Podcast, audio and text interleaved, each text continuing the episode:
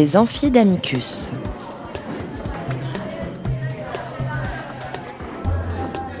Chaque semaine, Amicus Radio invite des professeurs de droit, des chercheurs et des professionnels à venir faire cours dans leur spécialité. L'occasion pour un fin spécialiste de relever le défi de traiter en cinq épisodes d'une question juridique essentielle. Aujourd'hui, le couple au prisme de l'égalité par Jérémy Houssier et Maïté Solier. Épisode 3 L'égalité entre les couples. Vers un droit commun des couples Chers auditeurs, chères auditrices, bienvenue pour ce troisième épisode de votre podcast consacré au couple et à l'égalité. La thématique que nous abordons aujourd'hui est un peu différente des deux précédentes. Il ne s'agit pas d'aborder une égalité entre les membres du couple, ni entre les couples de personnes de sexe différent ou de même sexe. Il s'agit d'une égalité selon la forme juridique du couple considéré, à savoir concubinage, pax et mariage. Au départ, les trois parties de ce triptyque conjugal, si on peut l'appeler ainsi, étaient assez nettement distinguées. Les concubins, unis par un lien de fait, n'étaient que très peu considérés par le droit. Ils n'avaient que très peu d'avantages et devaient composer avec le droit commun, le droit des biens, le droit des obligations, notamment pour tenter de résoudre leurs difficultés au moment de la rupture. Le Pax était considéré comme un contrat essentiellement patrimonial et qui s'est doté au fil du temps d'une véritable dimension personnelle et institutionnelle. Et puis le mariage, véritable institution qui donne le plus de droits mais aussi le plus de devoirs. Trois types de couples assez différents donc. Or, au fil de lois successives qui n'ont bien souvent qu'un rapport assez lointain avec le droit de la famille, eh bien des règles communes ont vu le jour.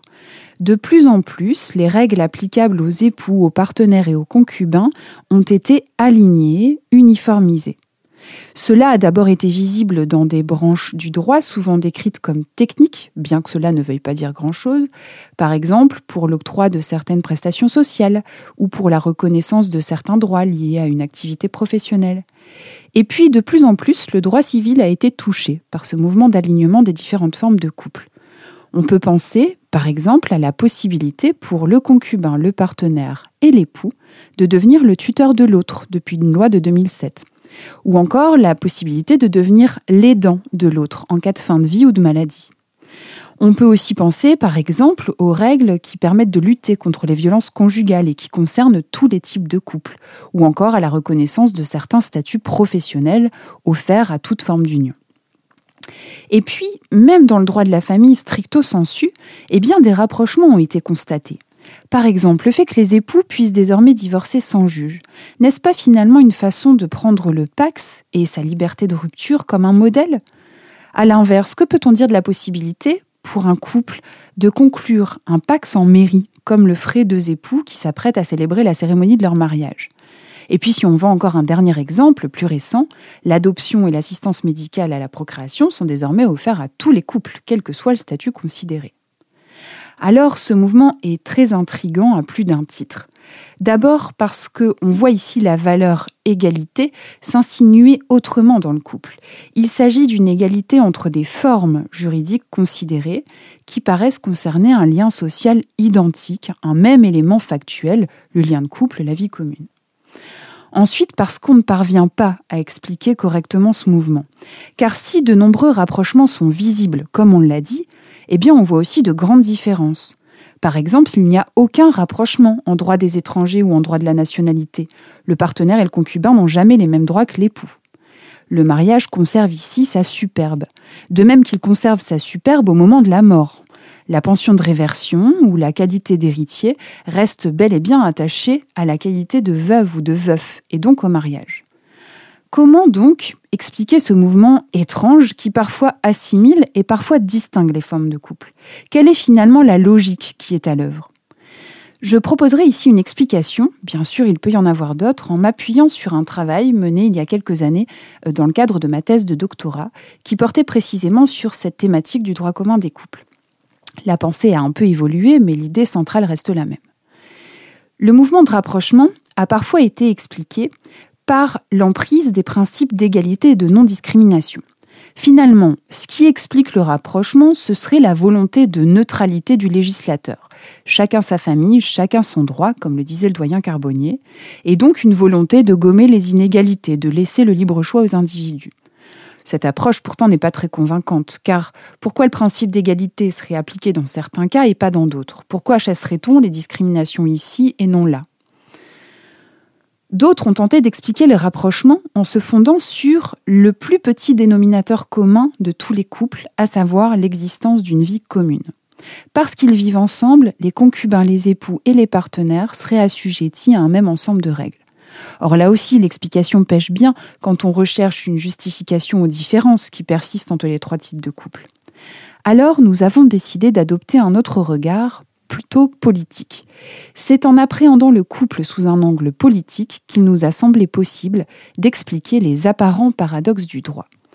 Pour adopter ce regard, il fallait renouer avec de vieilles histoires, souvent oubliées.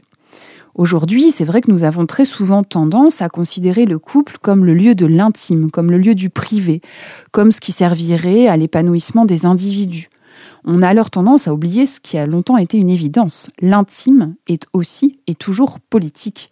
Le couple est donc lui aussi un lien qui possède une dimension politique. Disant cela, je n'invente rien. Il faut relire ce qui a été écrit au début du XIXe siècle pour cerner l'ampleur de la dimension politique du mariage qui était bel et bien présente. Portalis, discours préliminaire. Le mariage est la société de l'homme et de la femme qui s'unissent pour perpétuer leur espèce pour s'aider par des secours mutuels à porter le poids de la vie et pour partager leur commune destinée. Préambule de la Constitution du 5 Fructidor en 3. Nul n'est bon citoyen s'il n'est bon fils, bon père, bon frère, bon ami, bon époux. Bonaparte décrivant le mariage qu'il allait conclure avec Joséphine en mars 1796.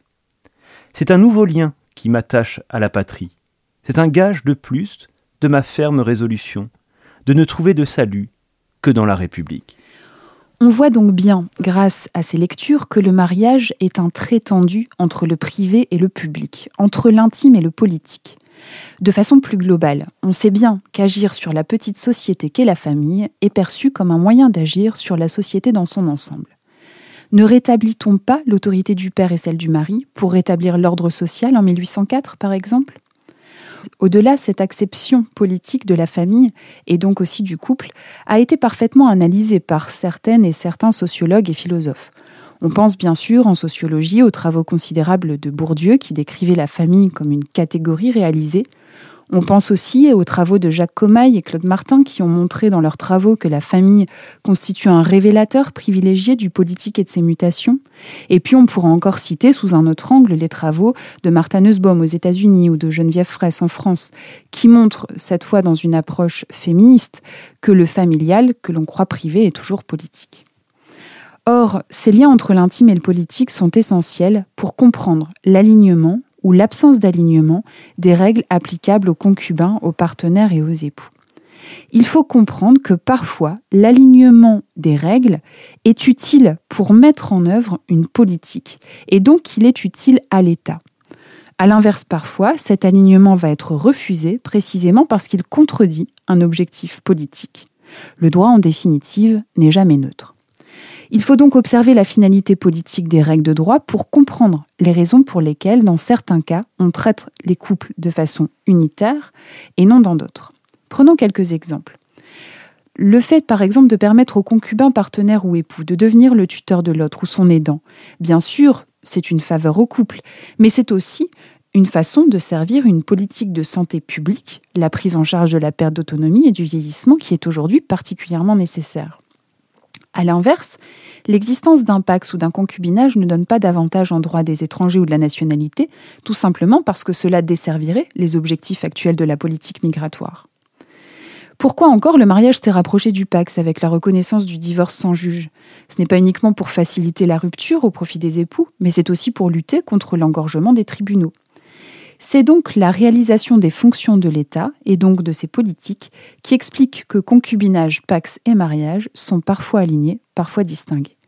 C'est donc en associant deux éléments importants, Le premier, le couple est un lien politique, le second, la règle de droit est le moyen d'action du politique, qu'il devient possible de comprendre en ce sens autrement l'égalité entre les formes de couple.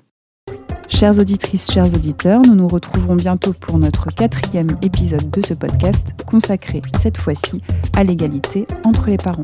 À bientôt!